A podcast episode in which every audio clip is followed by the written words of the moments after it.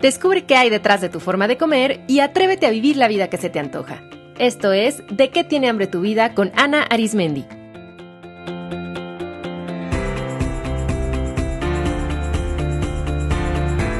Este es el episodio número 87, Meditación y Gratitud con Mar del Cerro.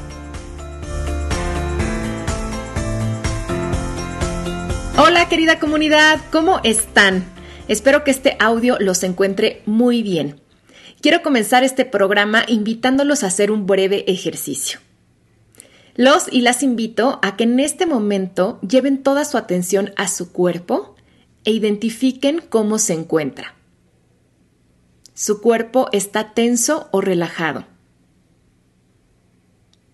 ¿Su ritmo cardíaco está acelerado o tranquilo? Su mandíbula se encuentra apretada o suelta. ¿Hay algún dolor? ¿Alguna molestia? ¿Cómo es su nivel de energía? Conectar con nuestro cuerpo a lo largo del día nos permite descubrir cómo nos sentimos y qué necesitamos lo cual nos da la oportunidad de cuidarnos.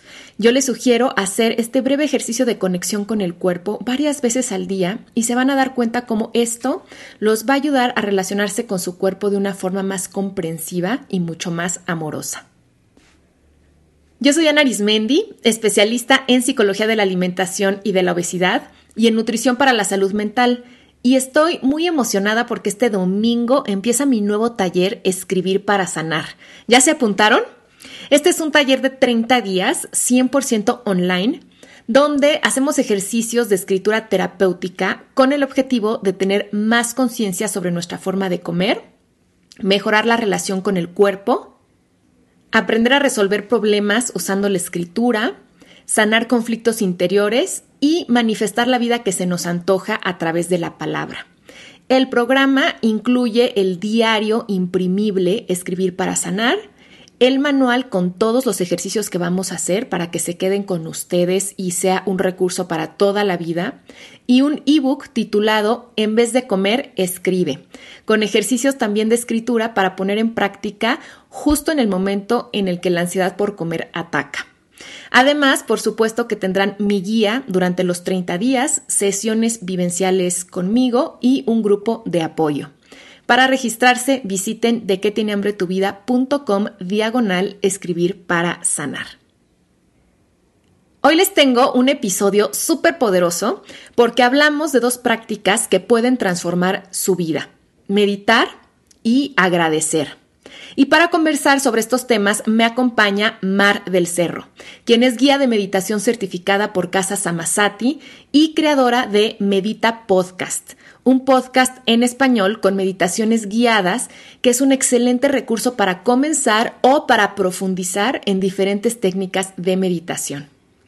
Mar además es licenciada en comunicación por la Universidad Iberoamericana, health coach certificada por el Institute for Integrative Nutrition, ha estudiado mindfulness en el Instituto Mexicano de Mindfulness y actualmente se encuentra estudiando la certificación para guías de meditación con niños en Casa Samasati.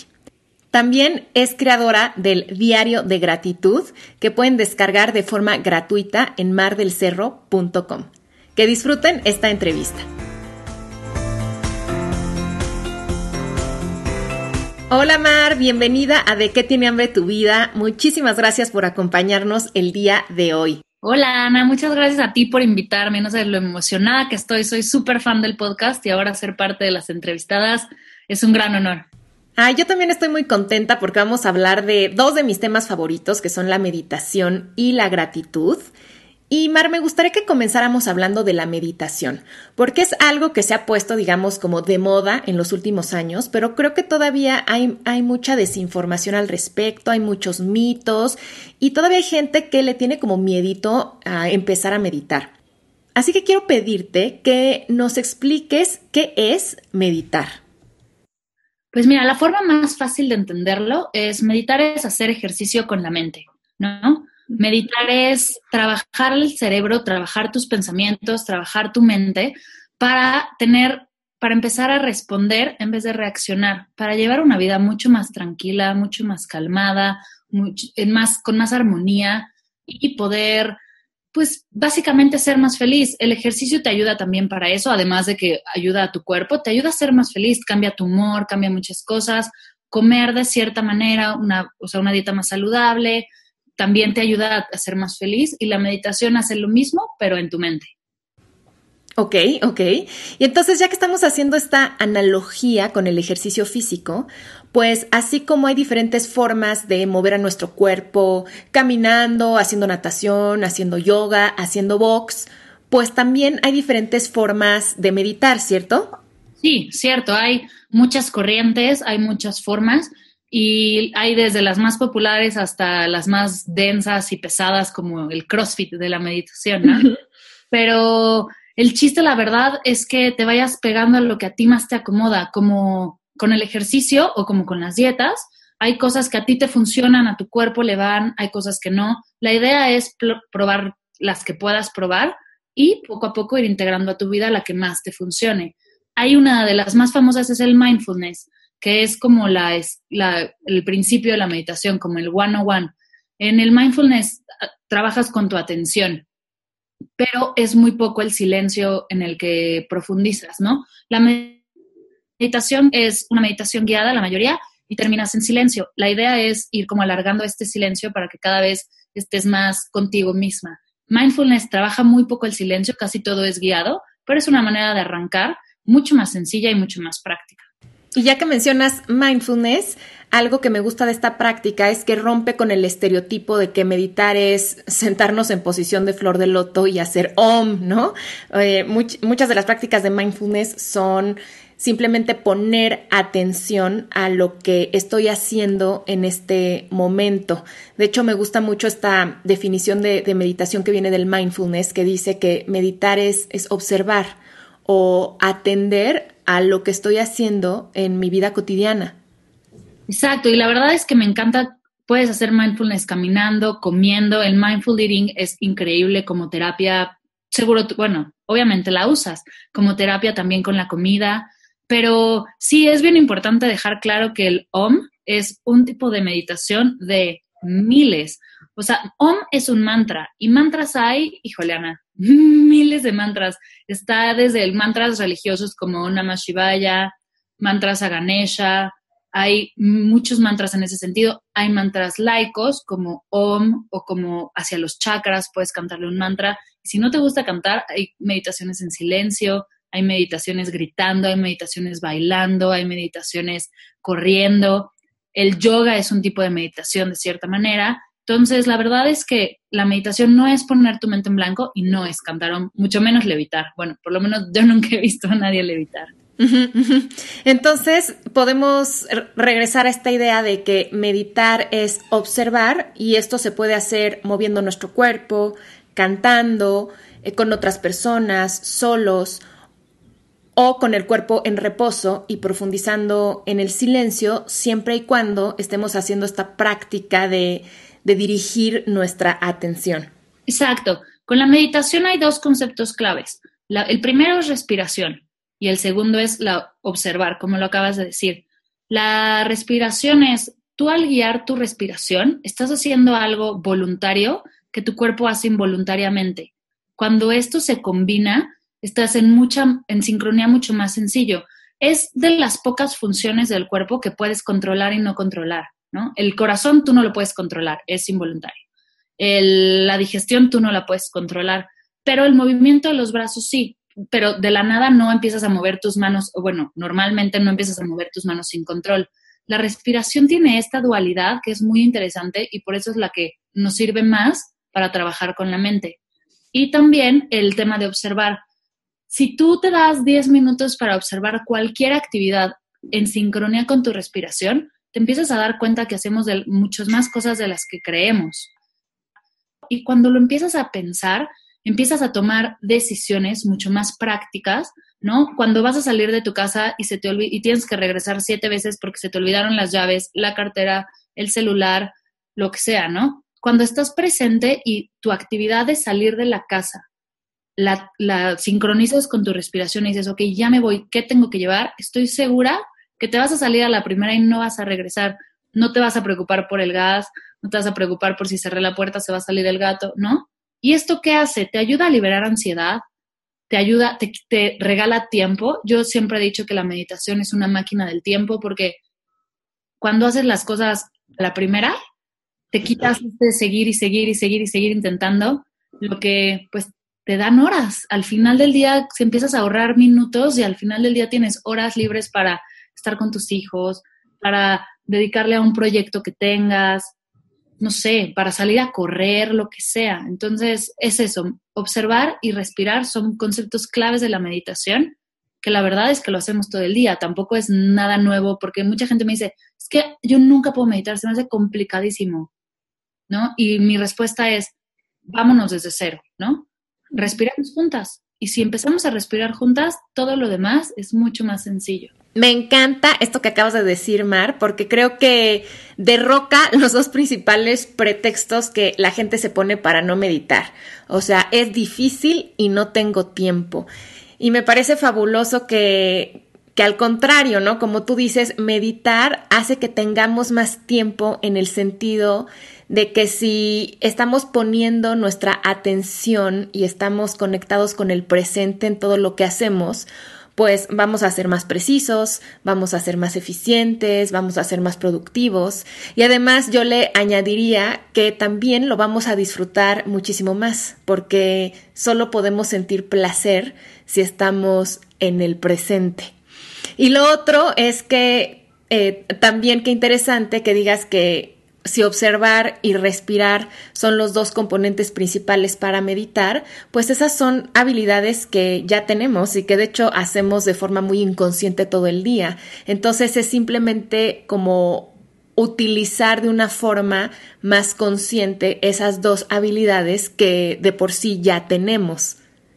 Exacto. Y si empiezas a invertir en meditar y te empieza a sobrar tiempo, empiezas a hacer otras cosas, eres más creativa, eres más eficiente, empiezas a hacer diferentes, empiezas a actuar diferente, todo funciona mejor. A mí la verdad yo tuve un problema de ansiedad por mucho tiempo, que la meditación me ha ayudado mucho y el ya no estar ansiosa, no sabes la cantidad de tiempo libre que me dio porque ya no me tengo que estar preocupando. Entonces, en primera ya no estoy preocupada porque me vaya a dar ansiedad, ¿no? Que es parte de. Y dos, la ansiedad, por ejemplo, por comer. Yo tenía un tema de atracones, ansiedad por cualquier cosa me daba ansiedad. Cuando lo liberas, empiezas a pensar en otras cosas, te pones a cocinar y disfrutas cocinar. No es nada más cocinar para comer, sino disfrutas el proceso. Cuando estás presente y empiezas a liberar este tipo de emociones, empiezan a llegar otras que por lo menos yo no conocía y son increíbles. Sí, es muy interesante cómo eh, meditar nos ayuda a entrar en contacto con otras partes de nosotros mismos, es decir, a descubrir sensaciones corporales de las que no éramos conscientes, abrir y liberar emociones, comprender pensamientos, como tú dices, ser creativos, tener nuevas ideas, resolver problemas. Y ahorita que te escuchaba, Mar, y que nos compartías un poquito de tu historia, yo también me identifico porque mi acercamiento con la meditación fue justamente por un tema de ansiedad, ¿no? O sea, buscando cómo eh, reducir y manejar las sensaciones que vienen de la ansiedad, fue como descubrir la meditación y por supuesto que no nada más me dio resultado para manejar la ansiedad, sino que también ya se convirtió en una práctica que me ha dado muchísimos beneficios en mi vida. Y quiero que hablemos un poquito de eso porque ahora, sobre todo el mindfulness, se ha estudiado mucho en universidades y en hospitales como una técnica para ayudar a las personas a manejar la ansiedad, a reducir la depresión y también a reducir el dolor físico. Por ejemplo, hay, hay, programas basados en mindfulness para ayudar a los pacientes de cáncer terminal o de enfermedades que generan muchísimo dolor para que ellos mismos, lo cual se me hace súper eh, empoderador, a través de su atención y de la respiración, puedan reducir el dolor. Y eso es algo precioso. Exacto. Y ya cuando te vas a ese, se están haciendo muchísimos estudios, la verdad el tema está súper caliente. en Estados Unidos hacen ya estudios de qué pasa con una mente sin meditar y, con meditación, o sea, en ese momento, ¿no? Tú llegas normal y de repente meditas, ¿qué pasa? Y la mente cambia, en ese segundo el cerebro cambia, o sea, se está viendo que hay efecto inmediato y a largo plazo es increíble. Eh, para trabajar el dolor, tanto dolor físico como dolor emocional, también es impresionante lo que puedes llegar a sacar cuando la teoría es que tenemos diferentes capas, diferentes cosas. Y empiezas trabajando el cuerpo físico, empiezas que me pica la pierna, se me durmió el brazo, ¿no? Este tipo como de detalles, eso lo empiezas a trabajar y de verdad se te olvidan, se te va. Luego llegas a la mente, empiezas a trabajar la mente externa, la mente como más... La que, a la que estamos acostumbrados a ver, que es la lista del súper, los pendientes, el trabajo, ¿no? Lo que siempre se te viene pensando, el cerrar el gas, el cuidar al gato, ¿no? Le cambié la arena al gato. Y el, ya después viene el subconsciente, que es donde vienen cosas increíbles, te salen ideas y te salen proyectos y cosas que no sabías de ti, pero empiezas a descubrir que de verdad eres mucho más interesante de lo que crees y tienes todo, tienes todo para hacer, tienes todo para crear. Sé que a ti te encantan los parques, ¿no? Ir a, ir a ver árboles, que me encanta cuando a Instagram. ¿Y cuántas veces hemos pasado por un parque y no te das cuenta y de repente volteas y dices, ah, órale, qué padre árbol! No es como que el árbol llegó ayer, ¿no? Claro. El árbol lleva ahí toda la vida y el día que lo encontraste, el día que te asombras, te sientes mucho mejor y te sientes más feliz. Con la meditación ese asombro es diario y ese asombro es interno. Te asombras de ti todos los días, lo cual cambia tu perspectiva de ti como persona, del mundo, de la gente que te rodea. Sí, sin duda, sin duda. Y me gustó mucho ahorita que dijiste cómo la meditación nos permite ir profundizando como en las diferentes capas del ser, o sea, cómo nos permite ir más hacia adentro, desde lo más tangible que pueden ser las sensaciones corporales hasta el inconsciente.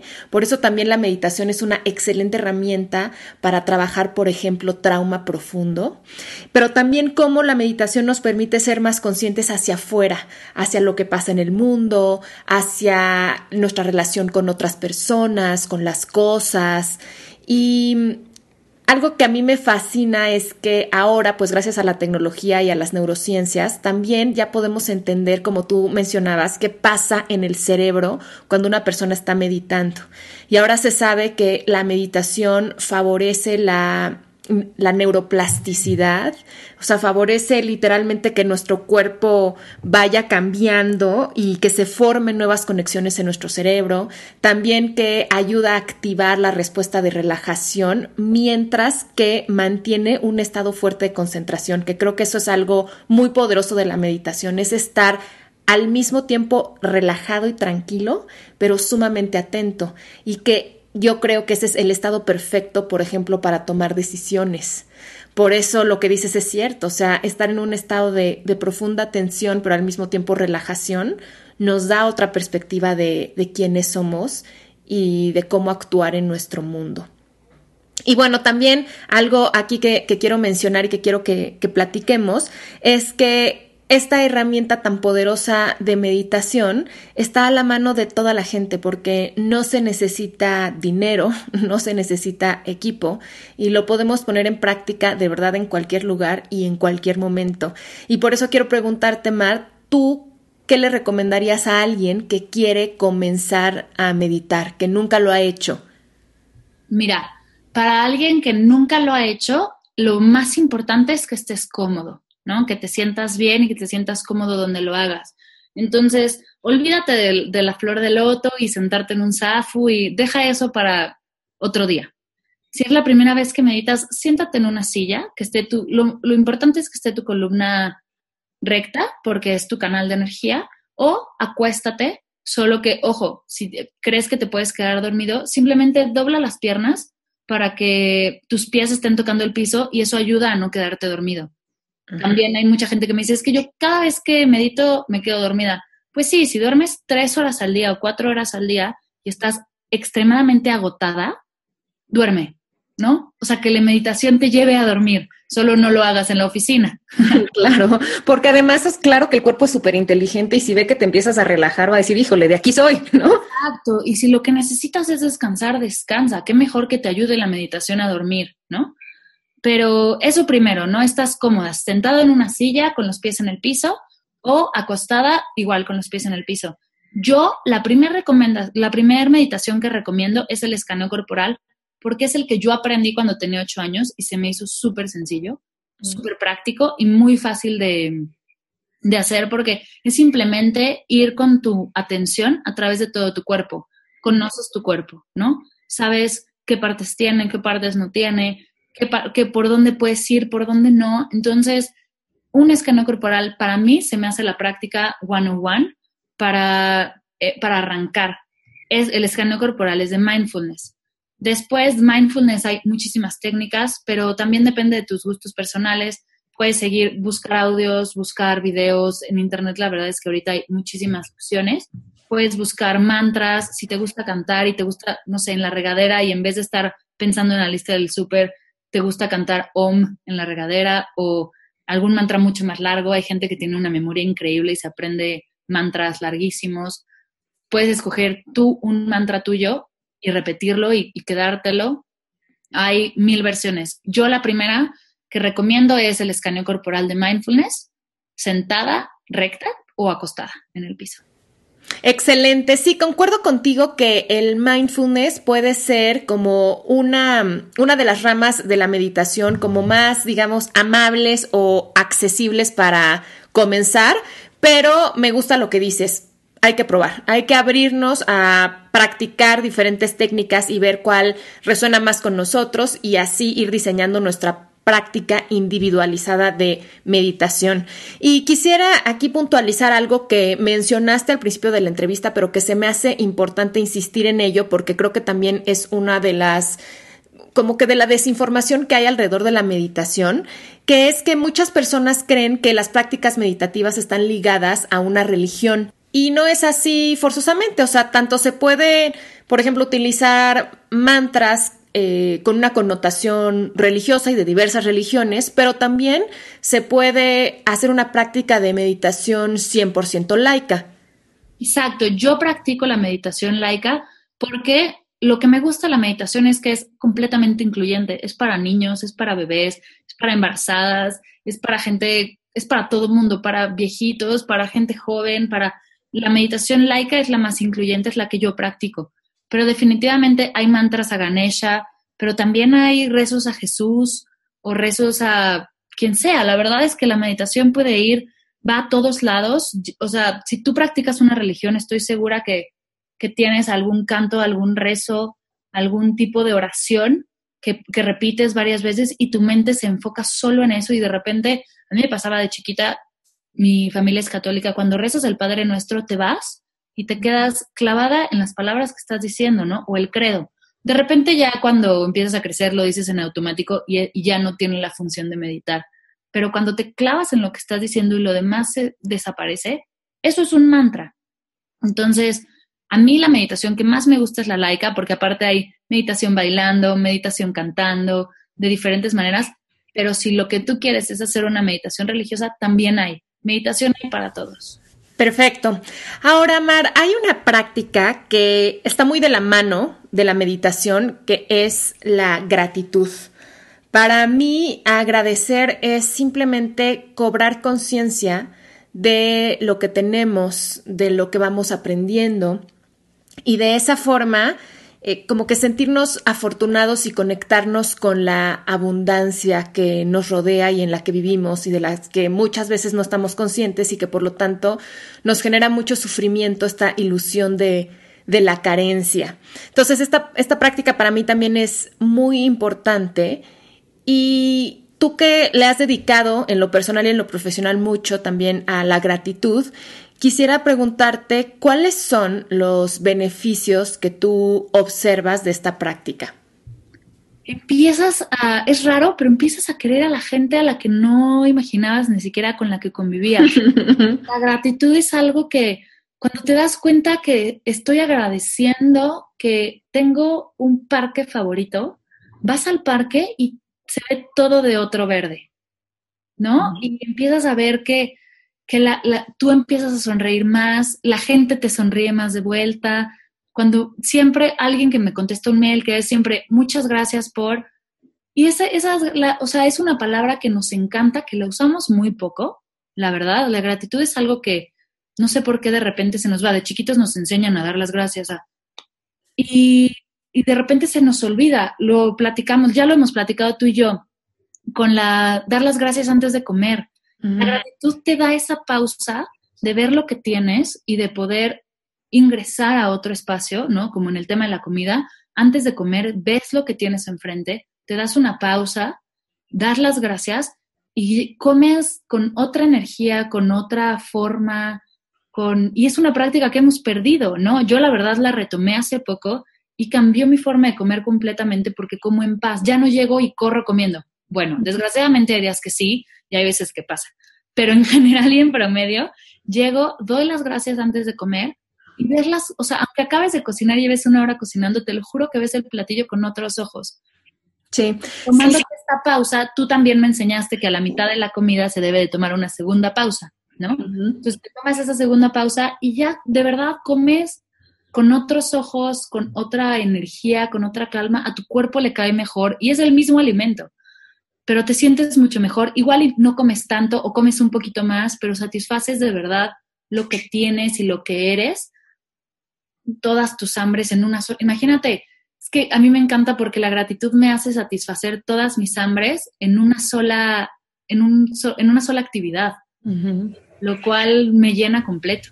Sí, para mí la gratitud tiene dos grandes beneficios. El primero es ayudarnos a apreciar, como tú dices, cuando agradecemos, como que vemos con otros ojos las cosas que nos rodean o nuestras propias cualidades y ese darle como un nuevo valor a nuestras experiencias, a las cosas, a las personas, nos hacen disfrutarlas más y también cuidarlas mucho más. Por ejemplo, agradecer a nuestro cuerpo por todo lo que hace, por todas sus funciones, nos permite respetarlo, comprenderlo y nos impulsa también mucho a cuidarlo y a amarlo. Y el otro gran beneficio de el agradecimiento para mí es que nos permite conectarnos con la abundancia y por lo tanto desconectarnos de esta mentalidad de carencia, como ya mencionaba, que nos hace creer que no tenemos, que siempre nos falta, que no somos suficientes, que no lo estamos haciendo bien y que genera un gran vacío interior, que es mucho la raíz de la ansiedad, de la depresión y en el caso de la comida, mucho del comer en exceso, del picoteo, de los atracones. Yo, de hecho, y bueno, Mar, tú lo sabes, una de las recomendaciones fundamentales que les hago a mis alumnas para disminuir la ansiedad por comer y sobre todo los atracones es empezar a practicar la gratitud, porque cuando agradecemos nos damos cuenta de todo lo que tenemos y eso nos llena, nos hace sentir plenas y entonces ya no hay la necesidad de estarnos llenando con otra cosa. Exacto, y justo yo cuando la primera vez que me acerqué a ti, que nos conocimos, yo tenía este problema de atracón en las noches, ¿no? No, no sabía qué hacer, era como complicado, me daba mucha ansiedad las noches llegar a la casa sola y, ¿no? Como que han pasado muchas cosas de ahí, pero sí la clave es la meditación hacia la gratitud, porque te das cuenta que tienes tanto en tan poco espacio, que tienes tanto en, en tan poco tiempo en empiezas a ver hacia atrás y dices, a ver, mis mejores viajes, ¿no? Mejores experiencias con mi mamá. De repente dices, órale, llené 10 hojas. experiencias increíbles con mi mamá. ¿Cuál, ¿Cuál estar vacía? Estoy llena, estoy llena de experiencias increíbles. Entonces, encuentra un tema el que más te guste, ya sea ropa, zapatos o experiencias con tu familia, cuántas sonrisas recibiste en un día, tus canciones favoritas, tus películas, o, ojo, también las series de Netflix que no te gustan, el tema. y, haz una lista de, lo que tienes, de verdad te cambia la, perspectiva por completo. De acuerdo. Pues Mar, ya les platiqué en la introducción a este episodio que tú tienes un podcast dedicado a la meditación que se llama Medita Podcast, en el cual los invito a todos a suscribirse para obtener de forma gratuita meditaciones guiadas de diferentes estilos, lo cual me parece una excelente forma para empezar a meditar o para conocer diferentes técnicas y, y profundizar en la práctica. Y también tienes eh, tu diario de gratitud, el cual se puede descargar de forma gratuita en tu sitio. Así que me gustaría que nos compartieras dónde podemos encontrarte para mm, acceder a todos estos recursos y conocerte un poco mejor. Súper, sí. Pues mira, contactos son, hay en todas las redes, soy Mar del Cerro, arroba Mar del Cerro, Facebook, Instagram, Twitter. También estoy en mardelcerro.com o mar, arroba Mar del Cerro. Mar del Cerro porque así me llamo, no por otra cosa. Eh, ahí estoy. Para los que quieren más, también están las clases. Y es vernos una vez a la semana, ya sea en la mañana, en la noche, depende de, va a haber muchos horarios, va a haber muchas formas, pero es vernos una hora al día para poder meditar juntos, explorar más meditaciones. Hay meditaciones que en 10 minutos no se puede. Entonces, explorar más meditaciones, en una hora podemos hacer dos diferentes y platicar al respecto, o ya para grupos más avanzados hacer una de 45 minutos, ¿no? Pero esas son básicamente las tres etapas. La primera es el diario, la segunda es el podcast de 10 minutos y la tercera es las clases. Muy bien, y recuerden que tienen todos los datos de contacto de Mar en las notas del episodio para que les sea más fácil encontrarlos. Y bueno, querida, pues vamos a cerrar esta entrevista con las dos preguntas que hago a todos mis invitados. La primera es, ¿de qué tiene hambre tu vida en este momento? Tengo hambre loca. Compartir como, tuve, he estado en etapas de aprender, de conocer, de darme la vuelta y ahorita tengo una, un hambre de compartir. Justo te platicaba que acabo con esta hambre, como la, dibujé y dije, ¿qué es mi hambre de compartir? Porque me traía muy así de intensa, de quiero compartir, quiero compartir, pero pues, ¿qué vas a compartir, no? Acabo de adoptar un gatito hace una semana, quiero compartir mi amor con ese gatito. También quiero compartir el proyecto, quiero desarrollarlo más, quiero que ya se lanzarlo quiero, pues todo, quiero compartir. Es como mi, mi palabra ahorita que me trae en la cabeza que me la podría pegar en la frente. ok. ¿Y cuáles son tus formas favoritas de nutrir tu vida? Mis formas favoritas, meditar, la primera. La segunda, me encanta caminar. Es mi ejercicio favorito, es lo más básico y es lo más raro, pero caminar en donde sea, salir a caminar al parque. Ahora estoy haciendo el reto de Cici Garza, que también me encanta moverme, pues básicamente creo que la palabra es moverme, me gusta mucho. Y también leer, creo que es algo que últimamente he escuchado muchos libros, pero sentarme de repente y leer me fascina. Creo que mis hambres cambian y mis formas de nutrirlas cambian mucho y varían, depende de la temporada, pero también es padre, ¿no? Encontrar diferentes formas de, de saciar la misma hambre, bueno, a mí me fascina. Así es, es muy interesante no solo descubrir nuestras hambres, sino también ir descubriendo las diferentes formas en las que podemos nutrirlas. Pues mi querida Mar, muchas gracias por acompañarnos y compartir en este episodio.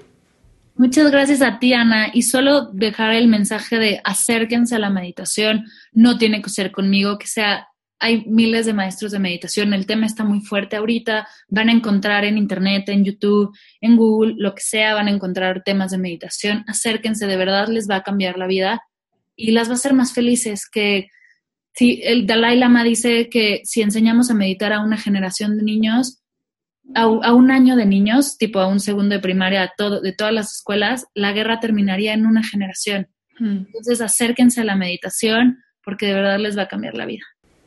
Nuevamente, muchas gracias y hasta el próximo episodio.